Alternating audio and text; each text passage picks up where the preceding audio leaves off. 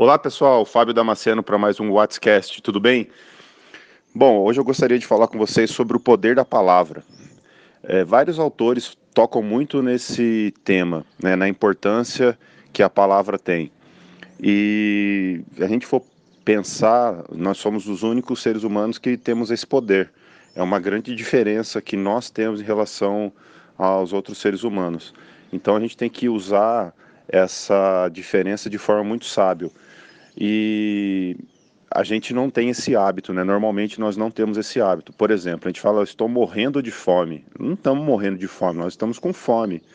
Ah, esse calor está de matar. Não está de matar. Né? Assim, só está muito calor.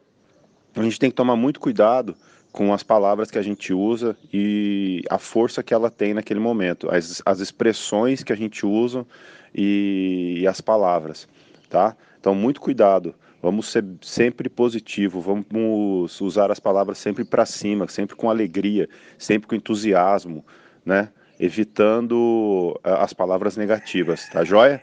Um grande beijo para vocês, que o dia seja um dia lindo e excelente. Um abraço, tchau, tchau.